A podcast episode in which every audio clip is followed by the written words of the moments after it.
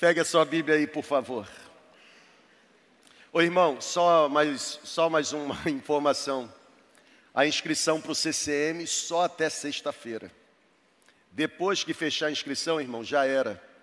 Você vai ficar igual as cinco virgens, querendo azeite e não encontrando, e a sua lâmpada vai apagar, e você vai ficar na escuridão. Então, aproveite, teologia do terror, aproveite, ok? Aproveite e faça sua inscrição.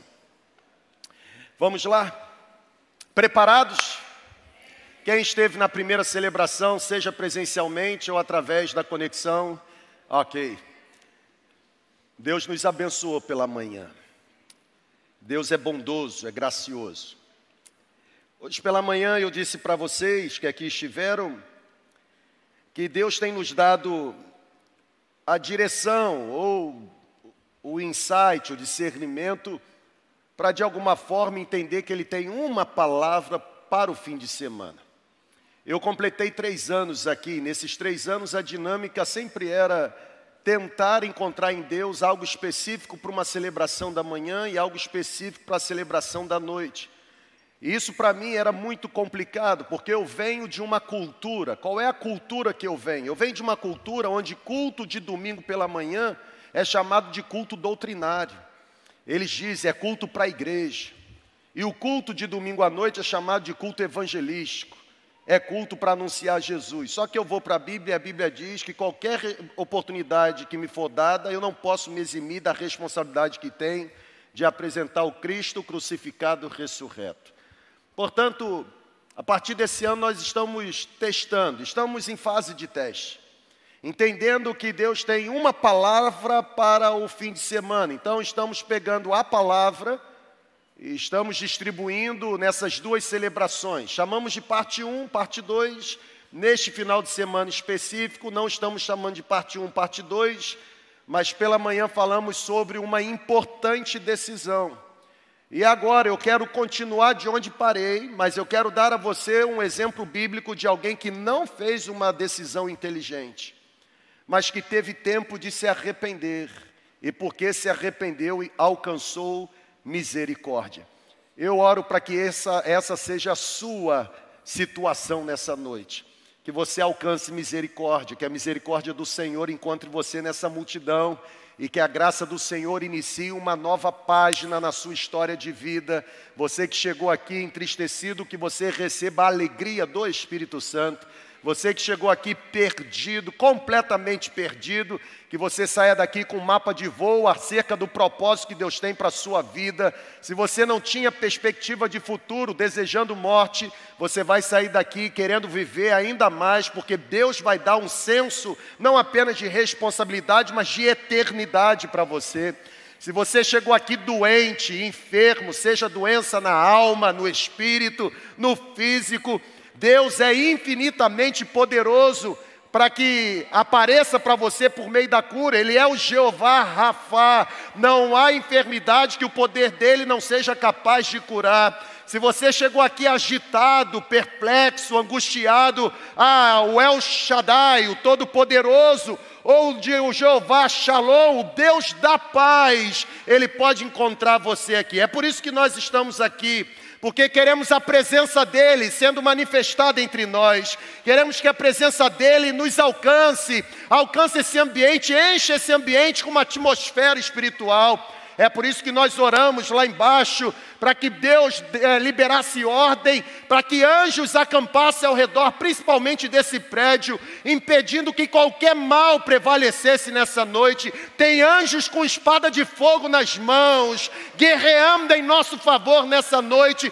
Todo laço de Satanás será destruído pelo poder de Jesus. Eu creio, você crê, diga amém. A Bíblia diz assim, Lucas capítulo 15, eu vou falar com você sobre caindo em si. A minha proposta é que você faça uma decisão inteligente.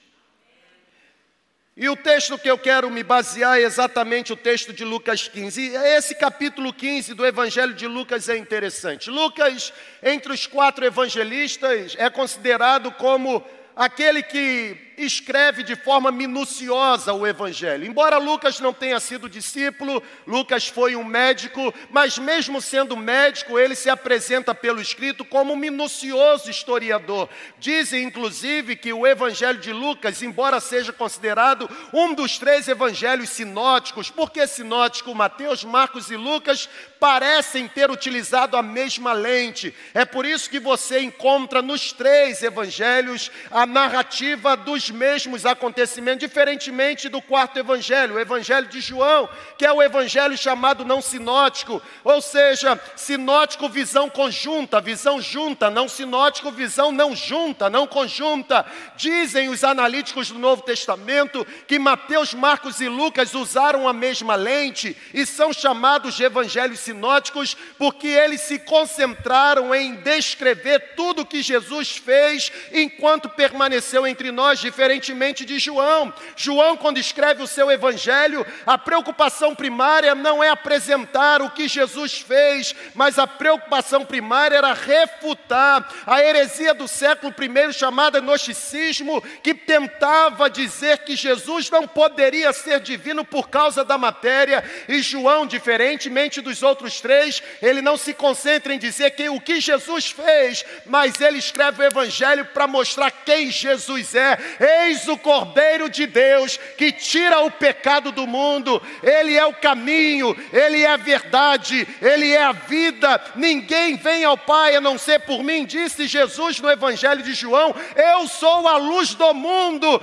Quem me segue nunca mais voltará a andar em trevas. Eu sou a fonte da água da vida. Quem de mim beber, do seu interior fluirão rios de água viva.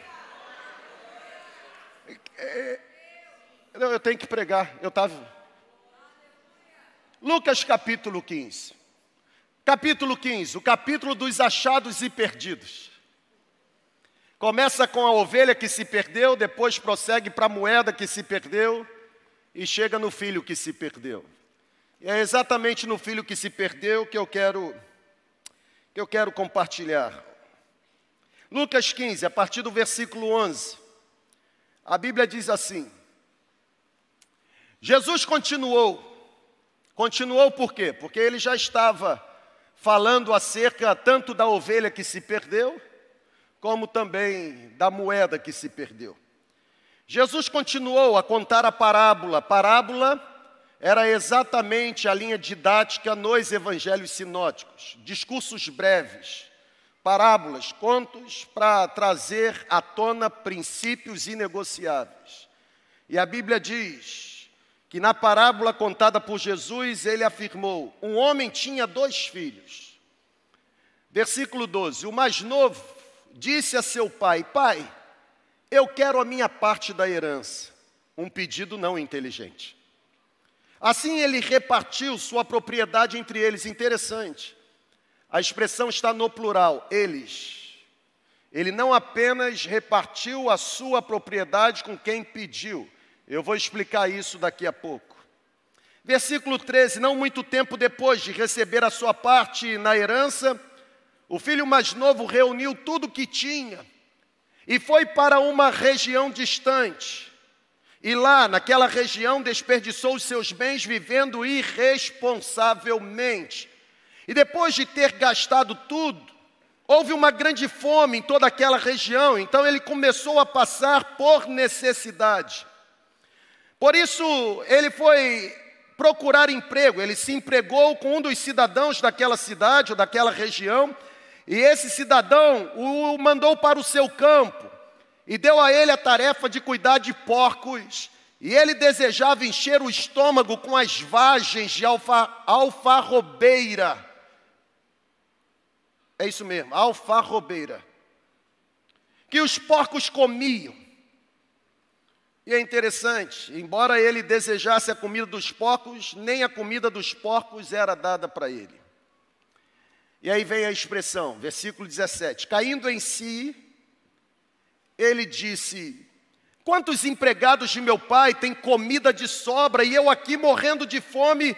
Ah, eu me porei a caminho e voltarei para o meu pai e direi a meu pai: Pai, eu pequei contra o céu e pequei contra ti, Pai, eu não sou mais digno de ser chamado teu filho, por isso trate-me apenas como um dos seus empregados ou um dos seus escravos. A seguir, levantou-se e foi para o seu pai. Estando ainda longe, o seu pai o viu e, cheio de compaixão, correu para o seu filho, o abraçou e o beijou. O filho então disse: Pai, pequei contra o céu e contra ti, não sou mais digno de ser chamado teu filho. Porém, o pai o interrompeu imediatamente e deu a ordem a seus servos, dizendo: Depressa, tragam a melhor roupa e coloquem no meu filho, coloquem um anel em seu dedo, calce os pés dele com os calçados, tragam um novilho ou um bezerro cevado, um novilho gordo e matem-no. Vamos fazer uma grande festa e vamos nos alegrar. Por quê? Porque este meu filho estava morto e voltou à vida, estava perdido e foi achado. Começaram então a festejar o regresso daquele garoto. Enquanto isso, o filho mais velho, o ungidão, ele estava no campo. E quando ele se aproximou da casa, ele ouviu a música e a dança.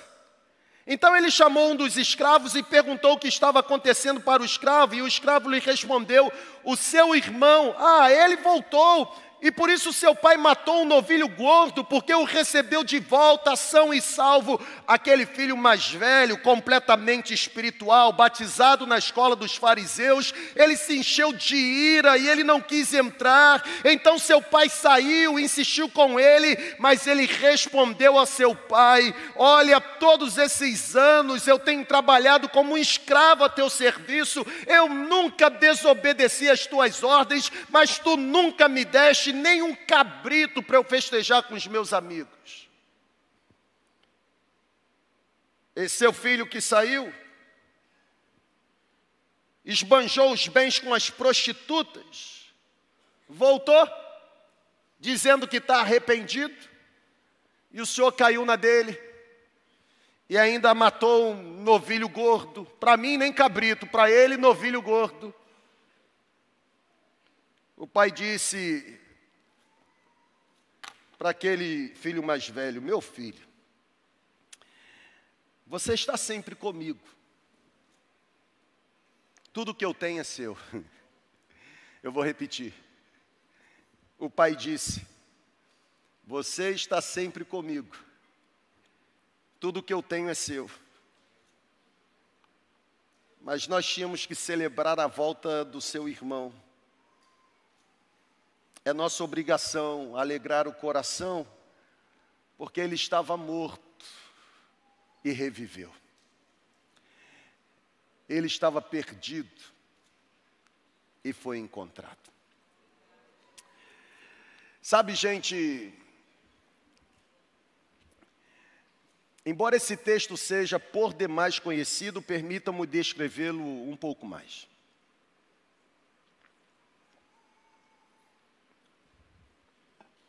Eu disse pela manhã que eu sempre procuro iniciar as ministrações que compartilho, tentando pegar na sua mão e trazer você para o contexto do texto.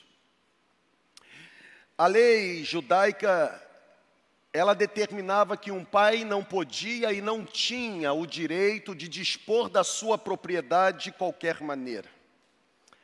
De acordo com o texto de Deuteronômio, capítulo 21, dos versículos 15 ao 17, a lei judaica determinava que, se o pai quisesse dispor da sua propriedade, existia um padrão. Qual era o padrão? A lei assegurava ao filho mais velho o direito de receber dois terços na distribuição da herança e o outro, um terço, ficava para o filho mais jovem. É por isso que a Bíblia diz que, ouvindo o pedido do filho mais novo, o pai distribuiu os bens entre eles. E sabe, Pensando ainda numa inteligente decisão, ler essa parábola é encontrar uma certa insensibilidade no pedido do filho mais novo. O pedido do filho mais novo é irresponsável, não é inteligente, chega a ser insano. Sabe por quê? Porque a herança ela só podia ser repartida após a morte do seu progenitor. E aqui nesse caso específico, o pai ainda estava vivo. O pedido do filho caçula para o seu pai foi: Pai, dê-me agora parte da propriedade que tenho direito e deixe-me ir. Não é uma decisão inteligente. O pedido registrado no versículo 11 é: Pai, eu quero que me pertence por herança, eu quero viver a minha própria vida, deixe-me conhecer o mundo. Se a atitude do filho é uma atitude irresponsável, a atitude do pai descrita no texto bíblico é uma atitude interessante, porque olha para cá, por favor. A Bíblia diz que quando o filho, ele faz esse pedido louco, não inteligente, a Bíblia diz que o pai não discutiu, o pai não argumentou, o pai não impediu que o seu filho saísse, mesmo sabendo que o seu filho iria aprender da maneira mais difícil e da forma mais dolorosa, que aquele pedido era um pedido irresponsável, que aquele pedido era resultado de uma atitude inconsequente, e aquele pedido não era um pedido inteligente. A Bíblia diz que o filho mais novo abandonou o lar do seu pai. O texto não para por aí. Ele vai para uma outra região e a, a Bíblia descreve o seu viver. Pela manhã, Paulo nos orientou: não vivam como os insensatos, mas sejam sábios no procedimento.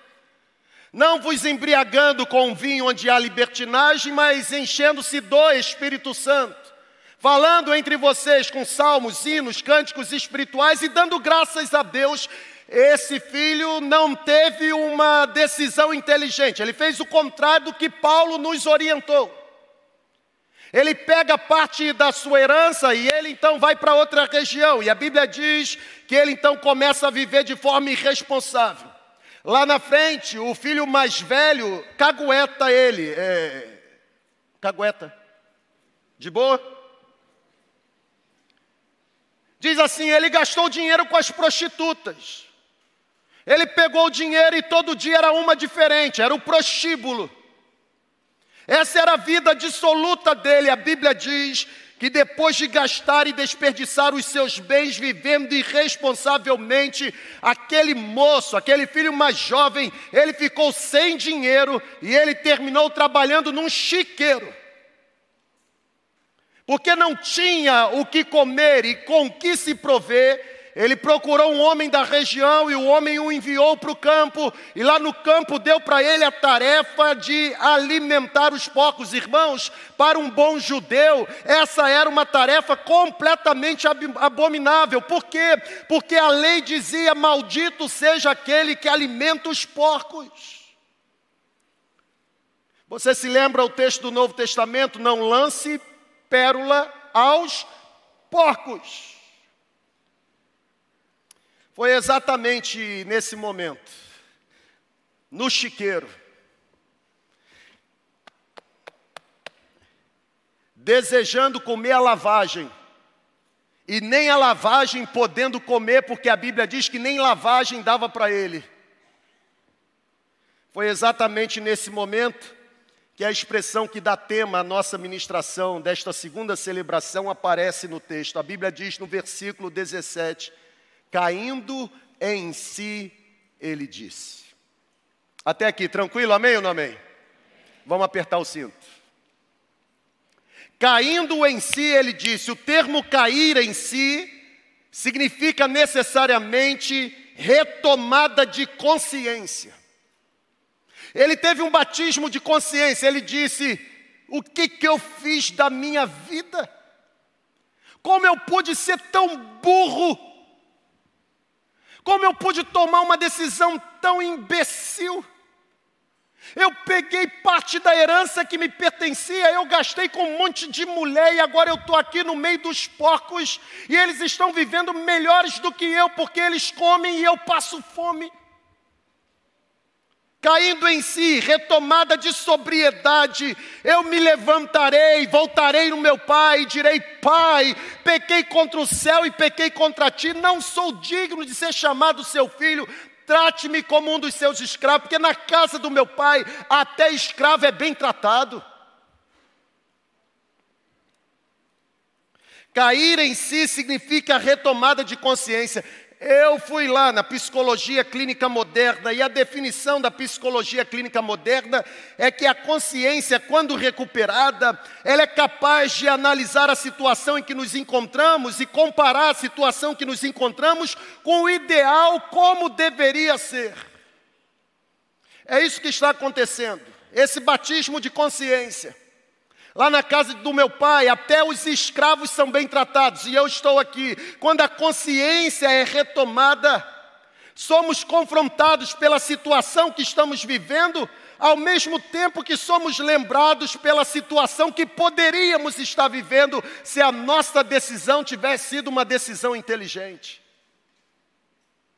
A retomada de consciência nos estimula a abandonar o erro e nos encoraja a submetermos-nos ao processo de restauração da nossa vida pessoal. Caindo em si, ele disse: cair em si significa aproveitar a oportunidade de nos levantarmos de onde estamos para mudarmos o rumo da nossa história. Cair em si significa que a consciência foi retomada e uma pessoa que se torna uma pessoa consciente do seu real estado é uma pessoa que faz uma reflexão sincera sobre a sua situação e porque percebe que a sua situação não é a melhor situação, decide reordenar a sua vida e mudar o, todo o trajeto da sua caminhada. A Bíblia diz que aquele jovem caiu em si, Cair em si significa reconhecer o próprio erro e voltar à realidade. Tem muita gente que curtiu o feriado que precisa cair em si. Tem muita gente que curtiu o feriado que precisa ter um batismo de consciência. Tem muita gente que curtiu, quando eu falo curtir, eu repito, não estou falando daqueles que se retiraram, viajaram. Eu estou falando daqueles que foram atrás das marchinhas.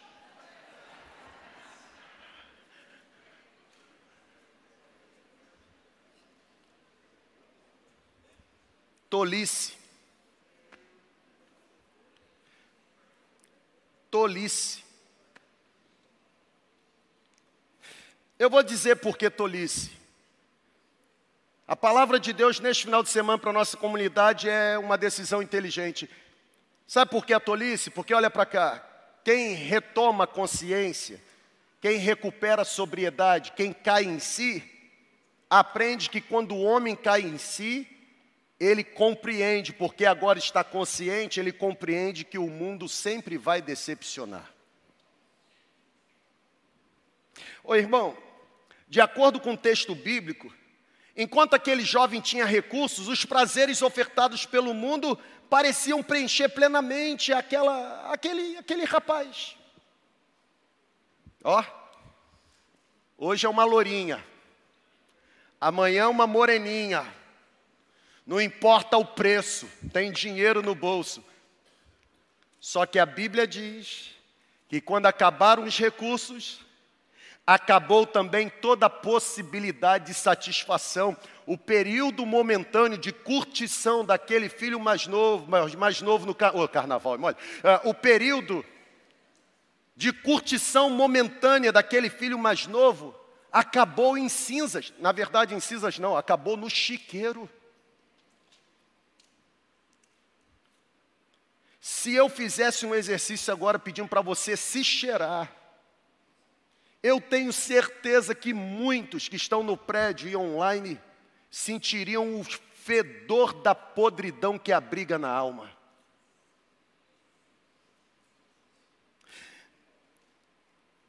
Quando a gente cai em si, a gente aprende que o mundo decepciona. Aqui está o poder de ilusão exercido por Satanás. Ô irmão, é para reagir, não fica tenso não. Aqui está o poder de decisão, ou melhor dizendo, o poder de ilusão que Satanás manifesta sobre nós. Sabe por quê? Porque olha para cá, olha para cá, por favor. Satanás é capaz de nos iludir, fazendo-nos acreditar ou pensar que o que ele tem a oferecer é muito melhor do que o que Deus tem para você.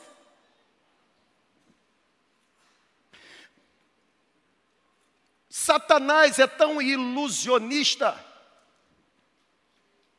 que ele consegue persuadir a nossa mente, fazendo a gente acreditar que pode ter alguma coisa boa no que ele nos oferece. Irmão, a Bíblia nos exorta a não sermos enganados. A Bíblia nos exorta a não sermos corrompidos, a Bíblia nos exorta a não nos permitirmos ser seduzidos pelos prazeres temporários do mundo.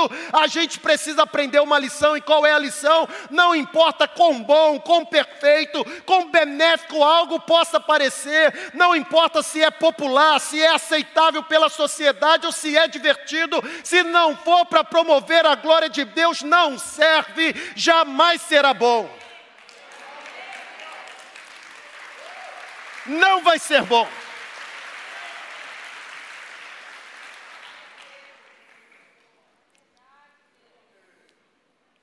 Torrar o dinheiro em quatro dias e depois acabar em cinzas não é uma decisão inteligente.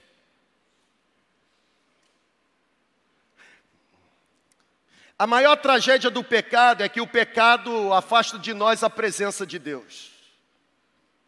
Eu vou repetir. A maior tragédia do pecado é que o pecado arranca de nós a presença.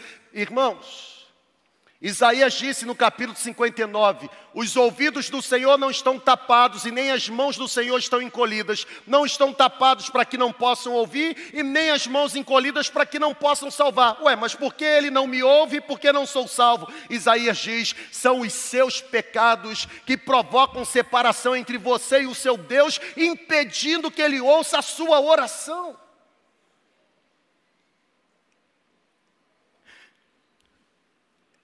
Mas, mas cara, é bom demais. Irmão, se pecado fosse ruim, ninguém praticaria.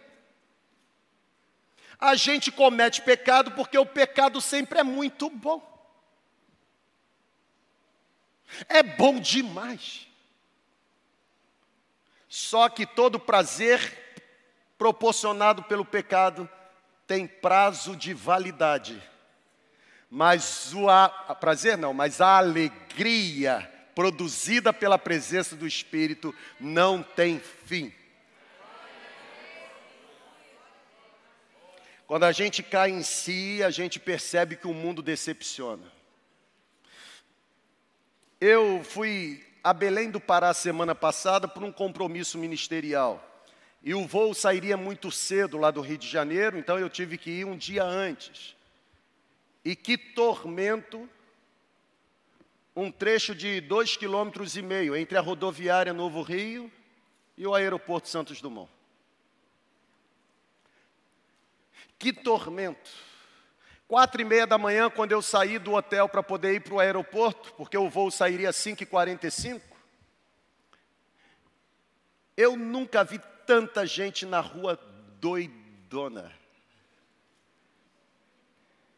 Isso para não dizer preservativos usados, ornamentando as calçadas.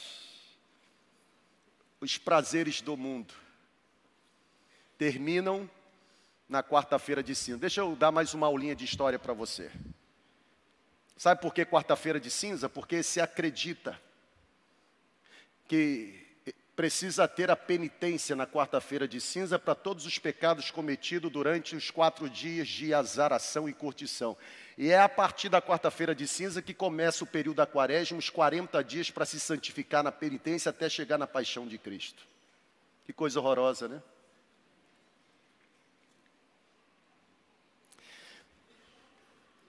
Quando a gente cai em si, a gente percebe que o mundo decepciona.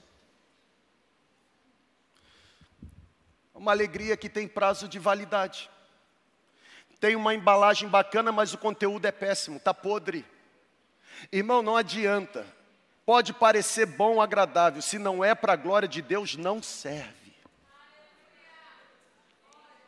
O pecado arranca a presença de Deus. Sem a presença de Deus, as nossas vidas se tornam vidas vazias. Sem a presença de Deus, a nossa alegria será uma alegria superficial. Sem a presença de Deus, a nossa vida será sem sentido. Sem a presença de Deus, a nossa alegria será fake, será falsa. Sem a presença de Deus, o nosso propósito de vida será raso. Sem a presença de Deus, a nossa alegria terminará em cinzas. Os cristãos, os discípulos de Jesus, gente que foi lavada, remida, santificada, justificada e batizada pelo poder do Espírito Santo, não pode cair nos mesmos pecados que o mundo está caindo.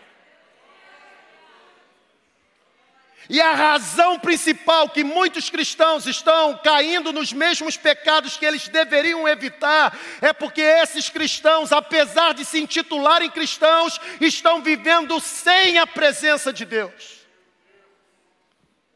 porque são pessoas que amam o mundo e desprezam a Cristo.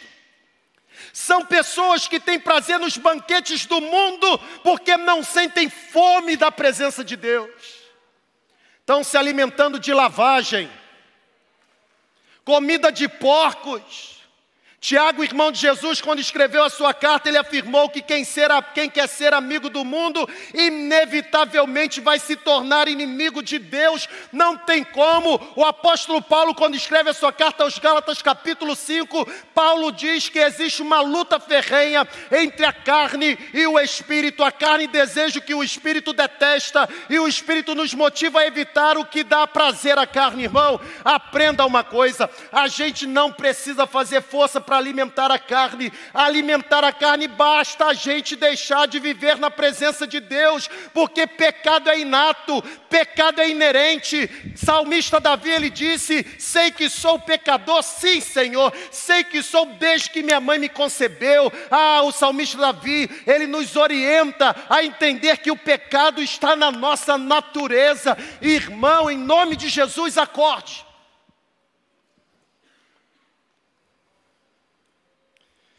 A gente não tem que fazer força para pecar.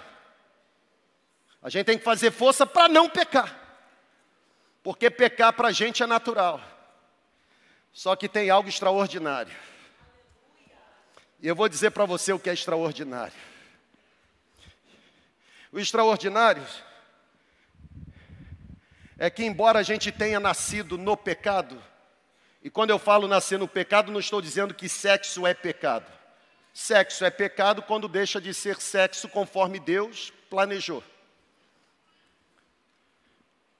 Falei de sexo e Jonelle subiu. Ficou um negócio meio. Tá bom, chega para cá.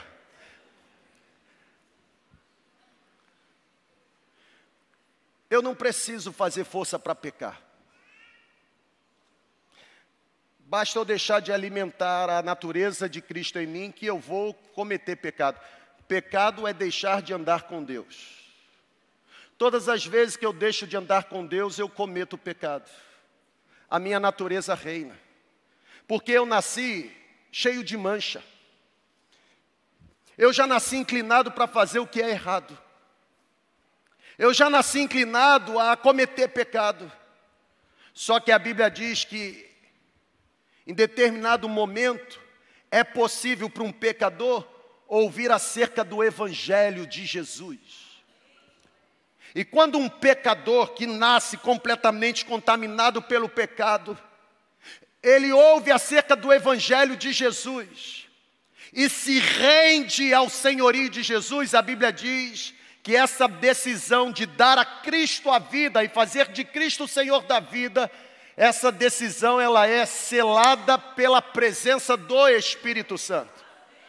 É nesse momento que eu, com a minha natureza pecaminosa, inerente, agora começo a conviver com uma nova natureza que foi colocada em mim porque decidi dar a minha vida para Cristo. A natureza antiga não deixou de existir e ela sempre quer me levar para o pecado, mas quanto mais eu alimento a natureza que Cristo me deu por meio de consagração, oração, Bíblia, essa natureza, ela me puxa do pecado. Eu quero vir para cá, mas essa natureza está me levando para lá. É óbvio que eu chamei quem é mais forte, não é verdade? Então, assim, eu estou querendo vir para cá, por quê? Porque é inerente, eu quero pecar, eu estou completamente envolvido com pecado, eu só sei fazer aquilo que é mal, mas eu decidi dar minha vida para Cristo, e a natureza de Cristo em mim vai me livrando de mim mesmo, vai me arrancando do pecado.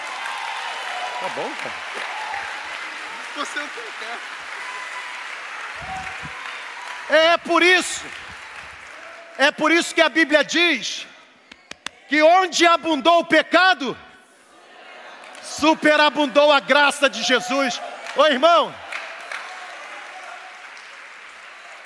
o mundo me motiva a alimentar a natureza ruim, mas o Espírito Santo me capacita a rejeitar o mundo e alimentar a natureza boa. Talvez você diga assim, ah, mas eu não. Eu não concordo com isso, não, porque, pastor, eu, eu luto. Eu não consigo. Pastor, é, é difícil, pastor, é difícil. Pastor, eu oro, eu jejuo, mas a natureza, é a natureza, bobinha, é óbvio que é a natureza. Ela não vai deixar de existir em você. O que precisa passar a habitar em você é a nova natureza. Porque o mundo decepciona, mas essa natureza me vivifica. E tem mais, talvez você diga assim: eu não sou capaz de vencer a tentação. Se você tiver essa natureza, ah, você vai. Sabe por quê? Irmão, eu disse, eu fui para Belém. Interessante, você sai do Rio de Janeiro, está chovendo. Você ultrapassa as nuvens, está sol. E é interessante porque enquanto o avião não tem a turbina acionada, ele fica preso no solo. Por que ele fica preso no solo? Porque a lei da gravidade opera sobre o avião, empurrando para baixo e mantendo-o preso no solo. Só que tem um momento que o comandante ele aciona as turbinas daquele aparelho e as turbinas começam a rodar e aquele barulho todo e daqui a pouco aquele avião que estava aqui no solo ele começa a subir, subir, subir, subir e aí você pergunta por que, que esse avião que antes estava preso lá embaixo agora foi capaz de subir? Será que a lei da gravidade deixou de existir lá em cima? Não, ela existe. A diferença é que lá em cima agora existe um poder maior que opera sobre a lei da gravidade, tornando a lei da gravidade inoperante. O que eu quero dizer para você é o seguinte: se a nova natureza habitar em você, um poder maior irá capacitar você e tornar inoperante o poder da natureza antiga.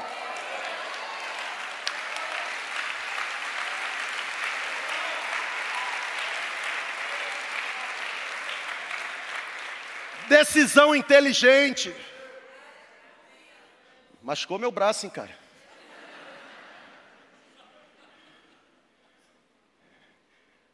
Decisão inteligente. Quando a gente cai em si, a gente percebe que o mundo decepciona, irmão, sem a presença de Deus, qualquer lugar Irmão, receba aí. Eu já estou terminando, eu acho. Levanta a mão, por favor. Aprenda uma coisa. Receba mesmo como palavra de Deus indo ao seu encontro. Sem a presença de Deus, qualquer lugar, por mais festivo que se torne, ou por mais prazeroso que pareça, sem a presença de Deus, qualquer lugar se torna decepcionante.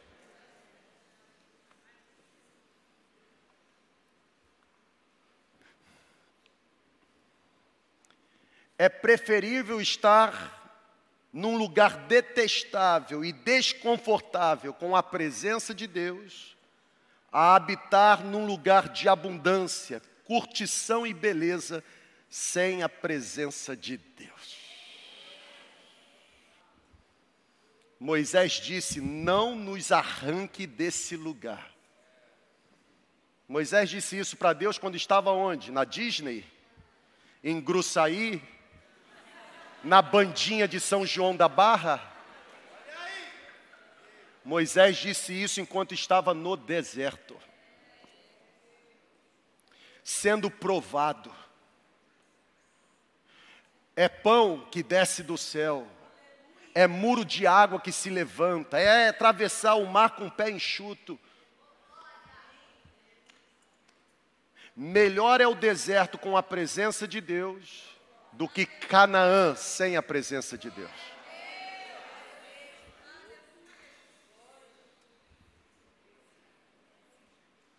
Tem gente já planejando o feriado de carnaval do ano que vem. A minha pergunta é: você já convidou Jesus para ir com você?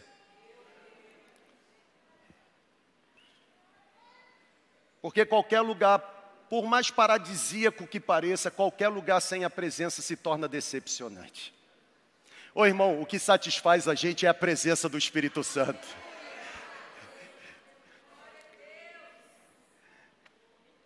Caindo em si, ele disse. Cair em si significa entender que o mundo decepciona. Seria trágico se eu e você estivéssemos apanhando desde manhã e o sermão terminasse assim. Ô irmão, já estou todo roxo aqui, fiquei mais ainda agora. Mas eu tinha que chamar o mais forte, não é verdade? Ia chamar João. consegue aguentar o filho no colo dois minutos.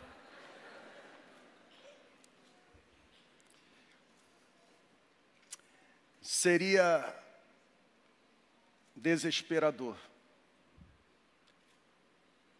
se Deus nos mandasse para casa nesse exato momento, dizendo para nós apenas que o domingo era domingo, ó, dia, ó. Mas quando eu olho para o texto, eu encontro no texto alguém que, apesar de inconsequentemente ter manifestado uma atitude irresponsável, teve coragem de retomar consciência, enxergar o lugar onde está e fazer a decisão de voltar para casa. Olha para cá, por favor, irmão. Eu estava doido para chegar nesse momento.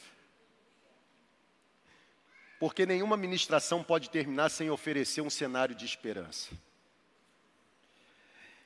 E quando eu olho para a história desse filho mais novo, a segunda lição que eu aprendo é que, apesar do mundo decepcionar quando eu caio nesse processo de consciência retomada, eu também aprendo que quando o homem cai em si,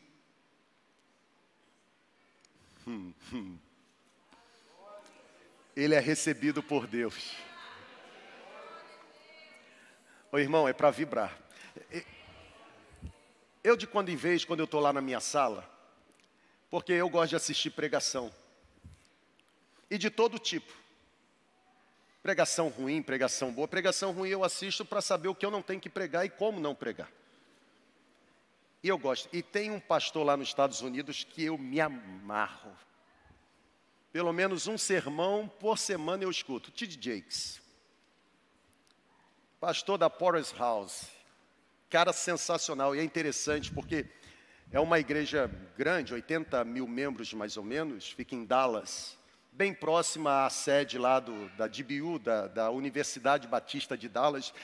E é interessante que ele está pregando. Daqui a pouco, quando ele está pregando, irmão, o povo se levanta.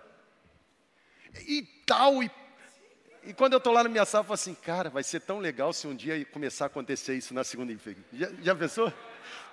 Você está aqui pregando, daqui a pouco o cara levanta e é por aí, Jeová, e, e ai.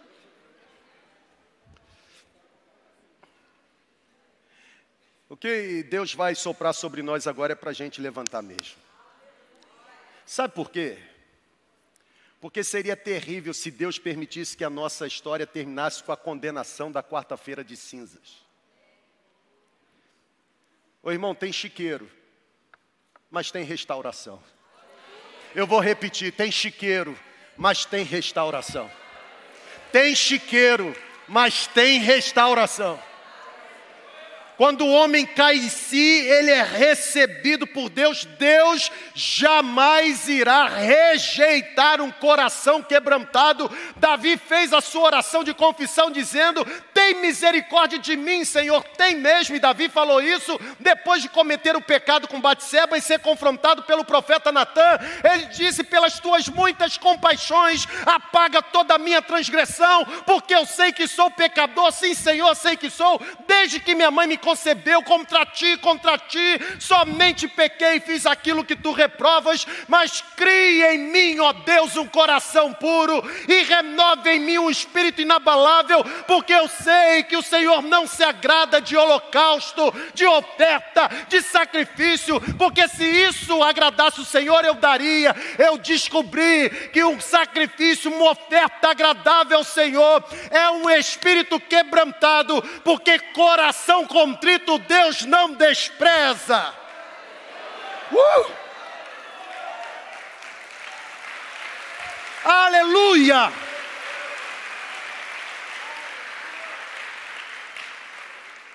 Quando o homem cai em si, ele é recebido por Deus.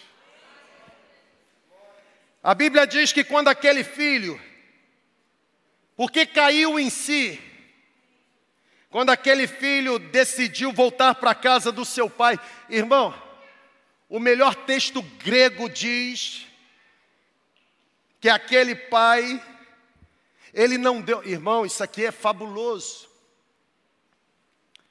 Aquele pai não deu qualquer oportunidade para aquele filho formular as suas desculpas.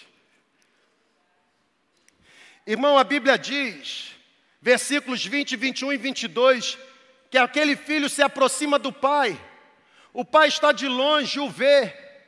Aquele filho, quando se aproxima, já se aproxima declarando a sua falência, sua derrota, dizendo: Pai, pequei contra o céu e contra ti, e não sou digno de ser chamado teu filho. O pai interrompe.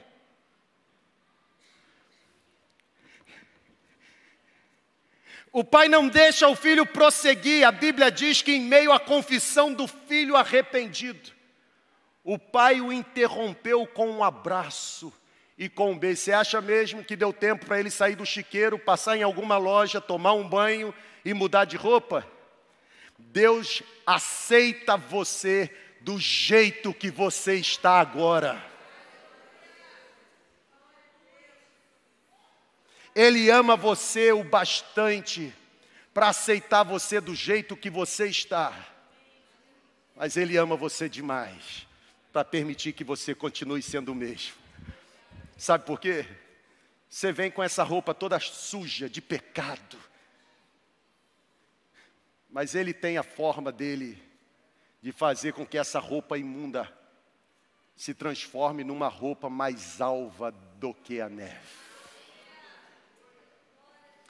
Quando o homem cai em si, ele é recebido por Deus. Quando alguém cai em si, esse alguém é recebido com a alegria do verdadeiro Pai. William Barclay, quando escreveu o seu comentário sobre esse texto, ah, isso aqui foi interessante. Ele afirmou que essa parábola, ela jamais poderia ser chamada parábola do filho pródigo, até porque a expressão pródigo, alguns acham que significa perdido. Pródigo significa gastador. E o Barclay diz assim: essa parábola jamais poderia ser chamada da parábola do filho pródigo até porque o filho não é o herói. Essa parábola deveria ser chamada da parábola do pai que ama incondicionalmente. Por quê? Porque a parábola fala mais do amor de um pai do que a respeito do pecado de um filho. O diabo, ele fica sussurrando no seu ouvido, tentando fazer você lembrar do pecado. O Espírito Santo, ele sussurra no seu ouvido, lembrando você o quanto você é amado. Uh! É diferente. O diabo, ele gosta de ressaltar pecado. Deus enfatiza o amor. Ele te ama. Ele te ama. Limpo ou sujo, ele te ama. Tendo cometido pecado ou não tendo cometido, ele te ama. A pergunta é qual decisão inteligente você vai tomar frente à manifestação de um amor imutável, incondicional, derramado sobre você. Porque quem confessa pecado e abandona pecado, a Bíblia diz, alcança misericórdia, é recebido pelo Pai. Não há ninguém tão sujo pela lavagem do porco que não possa voltar a ser limpo e purificado pelo sangue carmesim de Jesus. Uh! Se fosse lá agora já estava levantando. Quando o homem cai em si, esse homem é abraçado pelo perdão de Deus. Ô irmão, mexe nesse, nesse cronômetro aí, me dá mais tempo. Vamos orar pelo cronômetro, irmão. Quando o homem cai em si, ele é abraçado pelo perdão de Deus, ele é alcançado pelo favor do céu, irmão. O pai, quando viu aquele filho e percebeu que ele estava voltando, a Bíblia diz que, mesmo a certa distância, o pai correu em sua direção e o perdoou sem qualquer recriminação. O irmão, o pai não perdeu tempo de lançar no rosto do filho mais novo o que o seu irmão mais velho teria capacidade de fazer. Sabe o que eu aprendo com isso? Eu aprendo que a maravilha do perdão de Deus é que, mesmo sendo nós rebeldes, Deus nos trata como se nunca tivéssemos sido rebeldes. Ele não nos trata da forma como merecemos, mas Ele nos trata da forma como necessitamos. A gente merece chicote.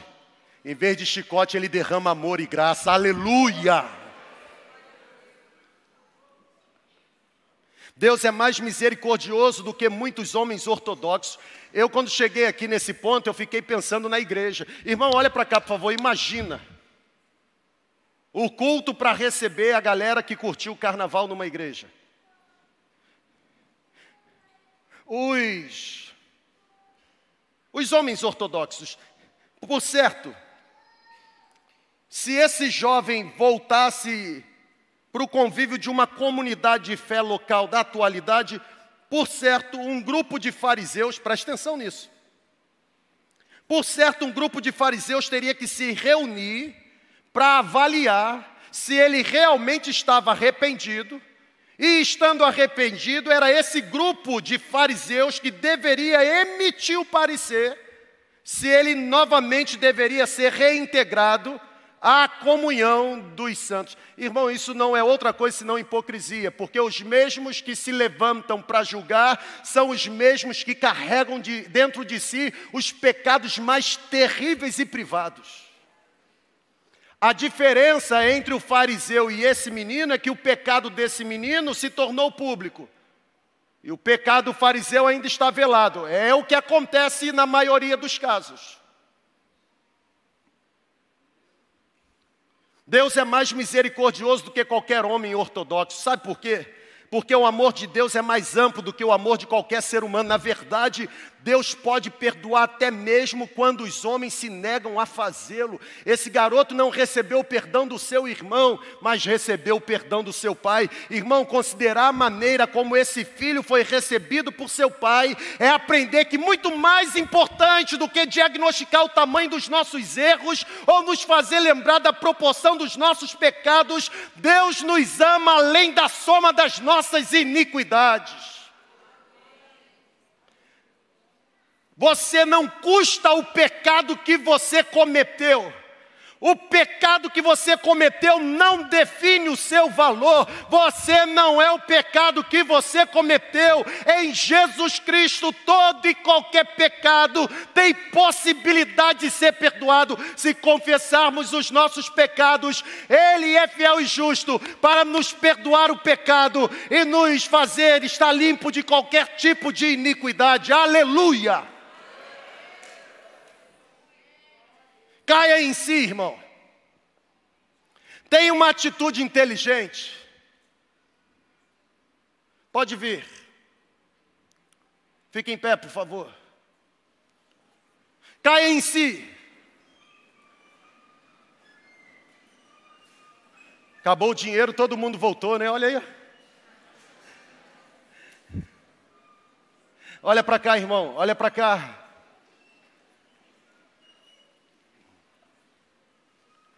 Os seus olhos não são capazes de ver. Olha para cá.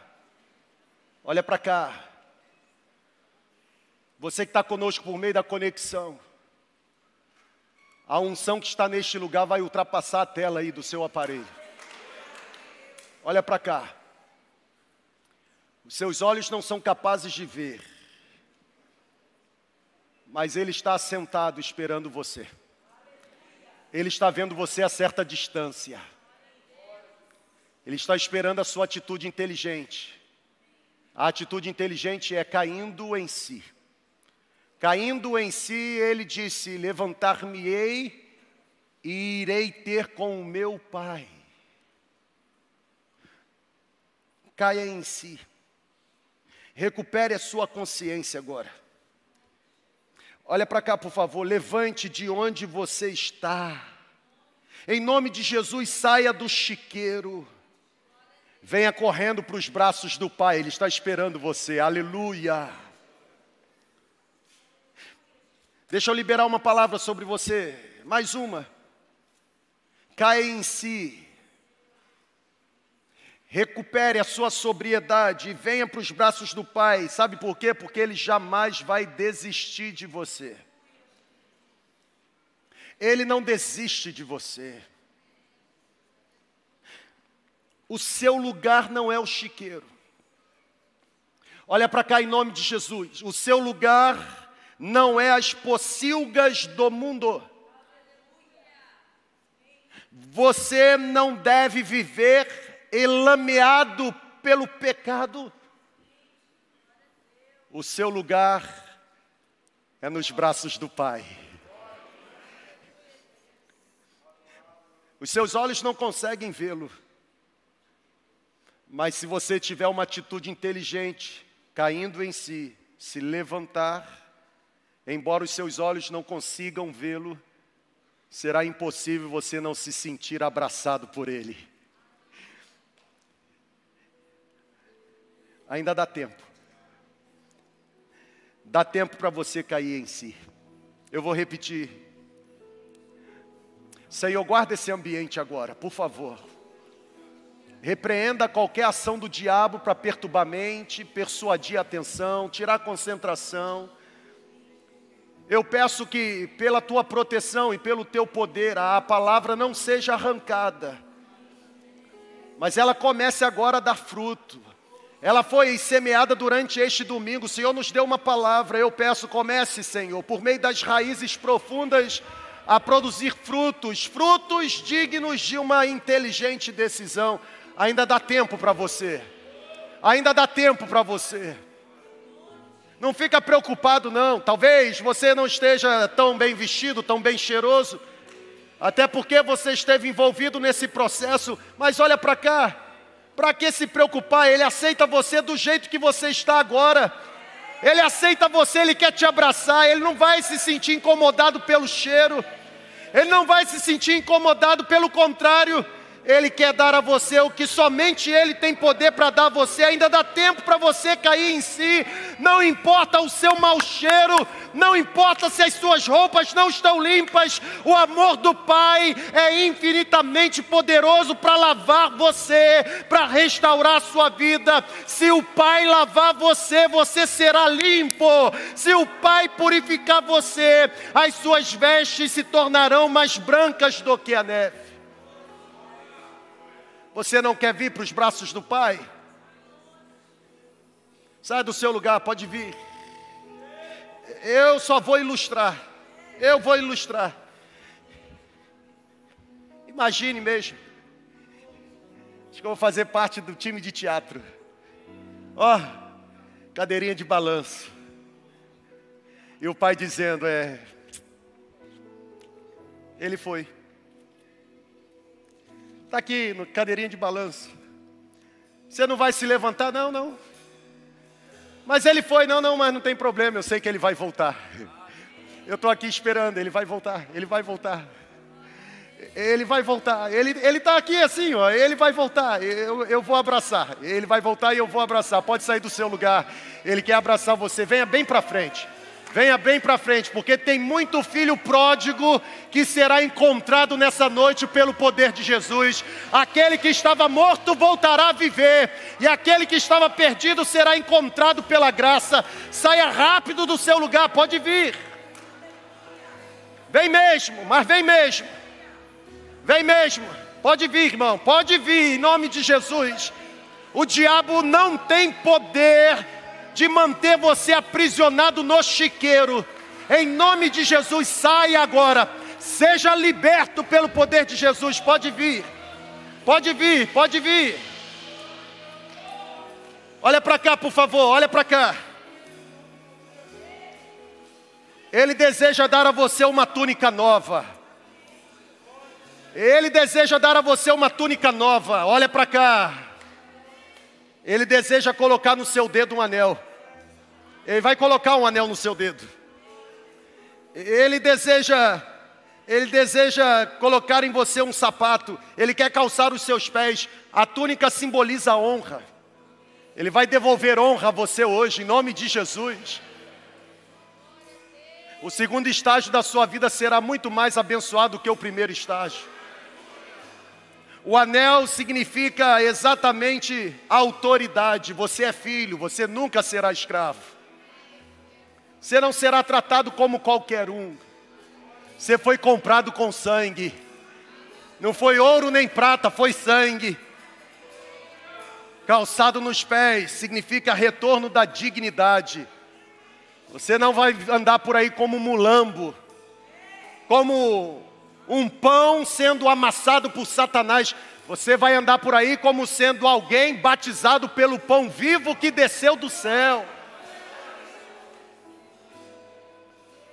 Se você decidir cair em si, se você decidir cair em si, levantando-se de onde você está e lançando-se nos braços do Pai, o Pai vai patrocinar uma festa ao ponto de todos os anjos se alegrarem com a sua chegada. Eu termino com essa frase. Joyce Meyer, ela certa vez afirmou com muita propriedade, preste atenção aqui, olha para essa frase. Ela afirmou: você pode escolher, é a decisão inteligente. Você pode escolher sofrer a dor da mudança ou escolher sofrer a dor de continuar do jeito que você está. Posso dar uma sugestão de uma decisão inteligente para você? Arrisque. Escolha a dor da mudança. Mudar pode doer, mas permanecer do jeito que está é fatal, vai te matar. Ele quer te abraçar. Enquanto nós estivermos cantando essa canção, eu vou orar mesmo para você ser encontrado. Saia do seu lugar, tem mais gente aqui para ser alcançado. Eu sei que você está lutando e eu também estou lutando com você. Eu estou aqui orando. Ao mesmo tempo que estou falando, eu na minha mente estou intercedendo por você, porque eu sei que a batalha ela é ferrenha. O objetivo do diabo é manter você preso lá. O objetivo de Satanás é manter você preso lá. Mas a Bíblia diz que o Filho do Homem veio para desfazer as obras de Satanás. Ele quer salvar você. Enquanto nós estivermos cantando, saia do seu lugar. Pode vir. Me permita. Vocês que estão aqui à frente, voltando para os braços do Pai, me permita. Tente ficar aqui um ao lado do outro aqui olhando para mim, por favor. Se puder. Isso, um ao lado do outro. É muito filho voltando, então. Isso, é só olhar para mim. É, é, che chega mais aqui. Isso. Não é só voltar para os braços do Pai. Preste atenção numa coisa. Não é só voltar para os braços do Pai. É ser reconectado numa família. Se já se já valesse a pena não sofrer de orfandade por ser aceito de volta pelo pai, melhor ainda, sendo aceito pelo pai, é ser reconectado na família do Pai. Vocês não têm mais necessidade de andarem sozinhos, sofrendo, se iludindo com os prazeres do mundo. Não tem. Não precisa mais caminhar em direção aonde os porcos estão. Não precisa. Sabe por que não precisa? Pode acender as luzes, Lavinho. Virem para lá. Quero apresentar a sua nova família.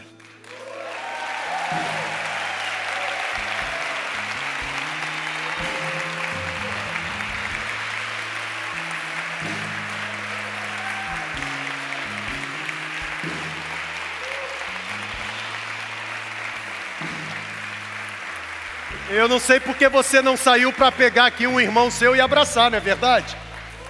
Eles estavam perdidos e foram encontrados, estavam mortos e receberam a vida de Jesus. Você que faz parte dessa família, vem aqui, seja um instrumento do Pai para abraçar, seja instrumento do Pai para dizer: seja bem-vindo à nossa família. A Bíblia diz que há festa no céu quando um pecador se arrepende. Ô irmão, se tem festa no céu, por que não ter festa aqui nesse auditório? Que coisa boa! Traga uma nova veste. Traga uma nova veste. Coloque o anel no dedo.